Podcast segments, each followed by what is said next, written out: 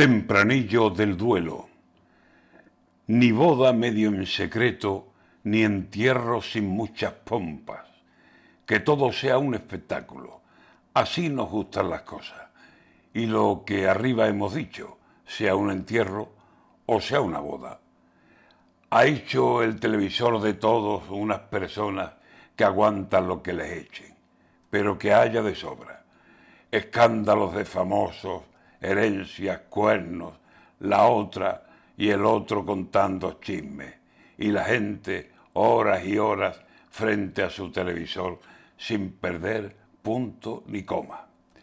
Y eso es lo que está pasando con la muerte de la reina, que estamos tan embobados que parece que se ha muerto un padre, un hijo, un hermano.